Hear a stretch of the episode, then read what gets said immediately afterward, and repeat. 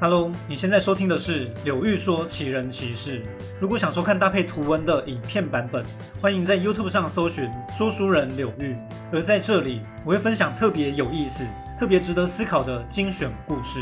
原出处就是我的影片或我的直播精华。本集为专题影片，那么我们就进入主题吧。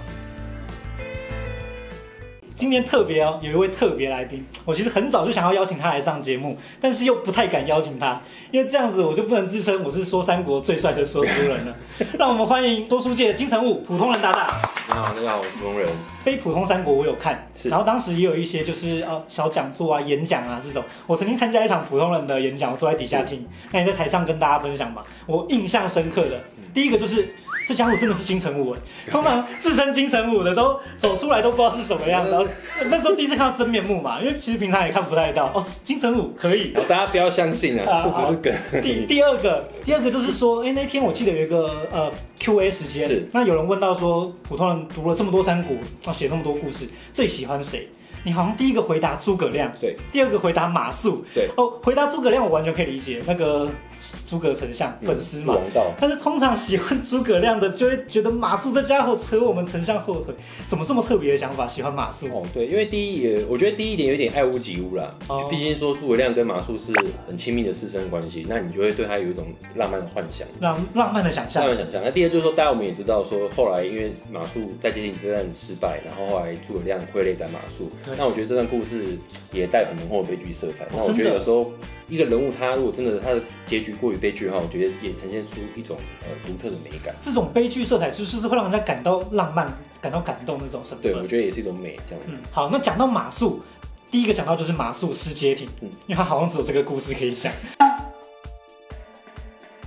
那么我要先讲一下前因后果啦。这是诸葛亮第一次北伐，第一次北伐是秦氏可能最好的一次哦。那诸葛亮当时是用赵云当疑兵，对走野谷，那他自己主力军队是走岐山道，曹魏震动，那三军直接投降。哦，西边三军就直接向诸葛亮举白旗，这很扯的一件事。那曹魏当时可能就完全想象不到说，哎，刘备挂了以后，竟然你们还敢打我们啊！哦，这个小小的蜀蜀国竟然敢打我们，那这时候诸葛亮前面都很顺利，接下来的任务要占街亭，他派出马谡去占街亭这个地方。那我想要先提出第一个问题啦，就这我的理解是有点像是在下棋，那诸葛亮像是先在一个哎关键的地方下了一子。去抢地盘，因为我们知道说，虽然街亭是明明是曹魏的地盘，可是诸葛亮掌掌握了主动权，所以马谡应该是先到街亭，然后后来援军曹魏的张合才过来，这个理解是对的嘛？呃，对，我觉得大部分那个刘毅讲的都是没有错，没有就跟我想的也差不多。嗯那第一次北伐的背景在于说，当时曹魏的魏文帝曹丕他四十岁的时候就驾崩了，嗯，然后新上任的新皇帝曹睿年纪也很小，对，改朝换代的时候总是会有一段震动期，最不稳的时候比。较不稳的时候。然后那时候呢，又因为蜀汉之前的刘备在夷陵之战大败，对，那蜀汉元气大伤。嗯但我觉得朱元就是看在这两点上面，他觉得说。此时此刻的曹魏已经完全没有防备，真的没有防备。对，所以他就是已经酝酿了很久，这个力量啊犹如猛虎出闸一般，嗯，一次爆一发次爆发。当时陇西地区根本没有想到诸葛亮会会过来。会过来，嗯那我觉得也是在这个情况之下，哎、派遣马谡占领街亭的时候，我觉得当时是一个预预想中的事情，就是计划之内的事情。哦，你的意思是在对诸葛亮来说，他早就想好，当时他要去派马谡，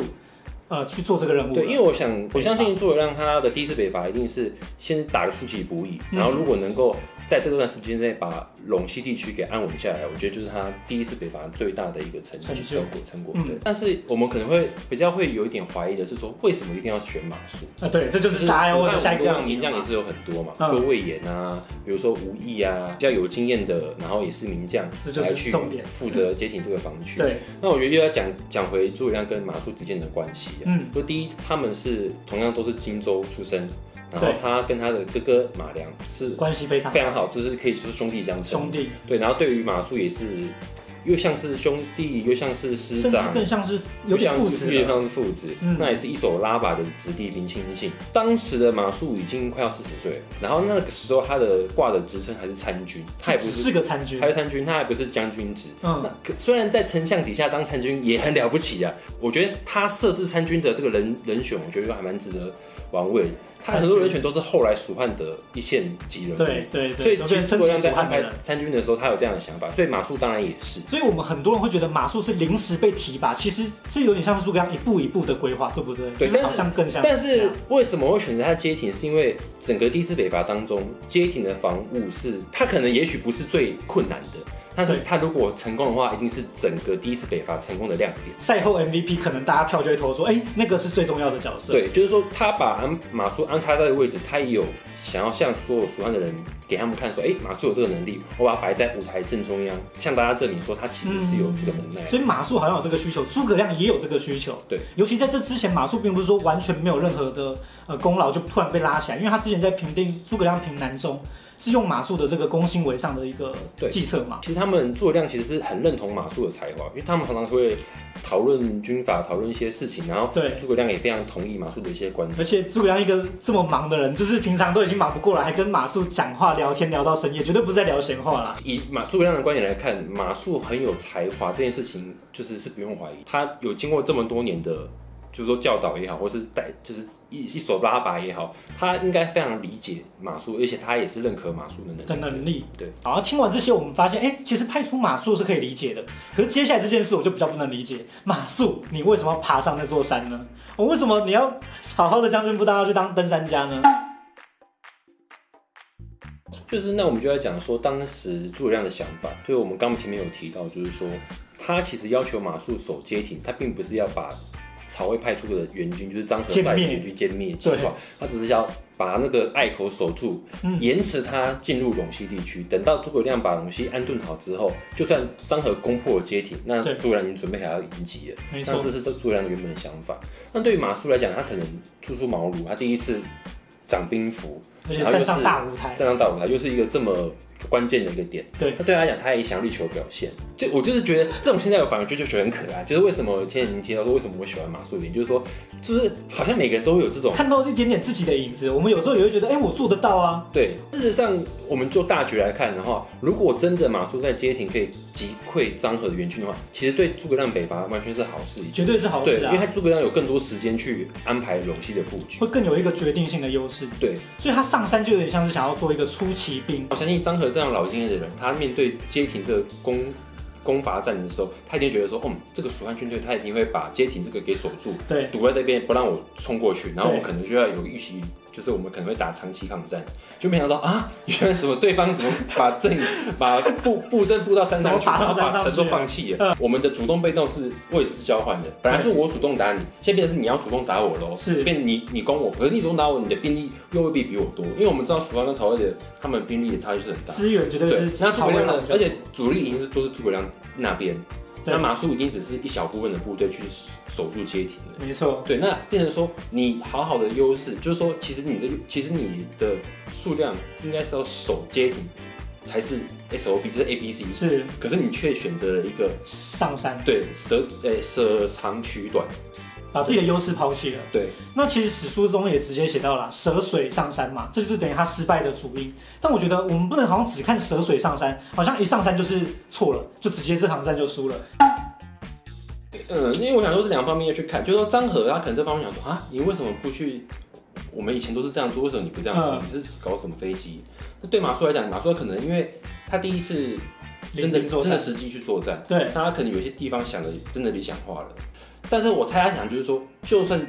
被你断了水鱼又怎样？因为我已经可以在短时间内我可以取得胜负。速战速决的样对子。他像是要出一个骑兵来打你个我措相信手不及。对他就是要马谡在赌张和可能会他手残，其实我要奇袭你。我出其你的出其不意，就对对我了。相结信果发现张合只要把你包起来就好了， 对，因为你就没水没因为我电。们有时候看三国人物的时候，我们要有前提，就是说他们都不是笨蛋，对，他们都是专业的人，尤其是对像马叔，他跟着诸葛亮那么久，他不可能是什么都不懂的人，嗯，想了一个计中计中计，结果想的太美好了，因为对那是在他幻想中的。就是他可能还是把很多事情想太理想化，理想化而不想。我我们去想，我们先当兵的时候嘛，嗯老兵一定会看蔡蔡班长或蔡排长不起的嘛，他说蔡蔡的连喊嗯，对不对？连喊口令都喊不出来喊口令都不会喊。我觉得你用现代的这种亲情，你就想说，哇，原来真的会那个会手足无措，很嗯合理，完全可以理解。完全可以理解，完就全是突然叫我去在几万人面前，哎、我也做不到啊，那种对感啊觉。我觉得大概是这种心境导致说马谡就是说他第一，他的方针想要呃确保新的方针错了；第二，他实际上执行的时候又不如他又不能执行他的理想计划完美。嗯，就两两步都走错。对。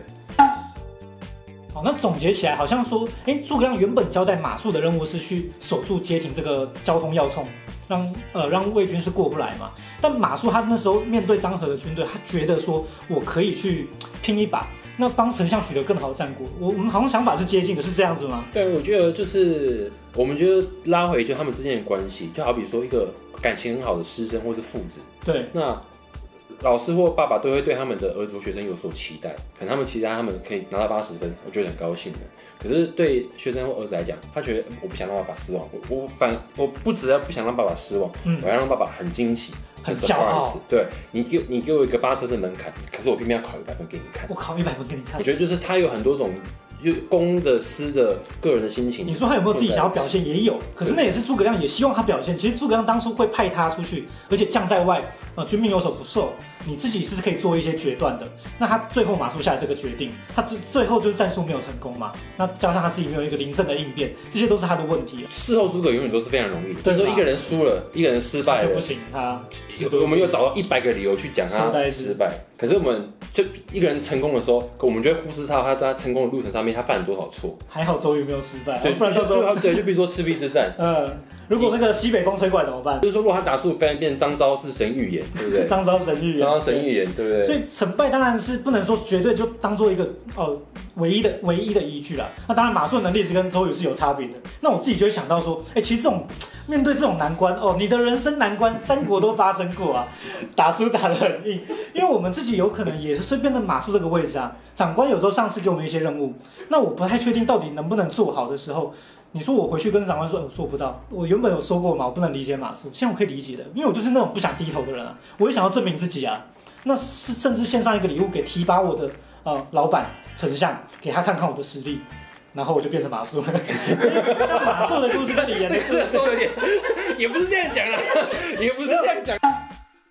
啊，今天真的很开心，可以邀请到普通人，还帮我打书， 还帮我宣传了一下。但是难得邀请到，哎、我们可以聊三国，真的很开心。所以我想说，再多问几个问题。历史记载有趣的地方，就是我们都会去推敲到底它哪个地方会不会太夸张，或者那些到底是真是假。你有没有觉得读《三国志》觉得这就是很偷懒的东西？因为就是比如说中国传统史书，他们会喜欢形塑一个历史名人的时候，他们会把它讲的，就是有点神话或是美化，多少都有对，。比较美化。然后比如说像其中你刚刚提到的话，比如说什么记载是特别夸张的，那嗯我觉得就是像曹魏的著名的武将许褚。哦，许褚，许褚，那许褚他在《许褚传》里面，他有一个非常有名的事迹，就是他可以一只手牵着牛尾，把牛拖着跑。馆长哎、对，就是想说，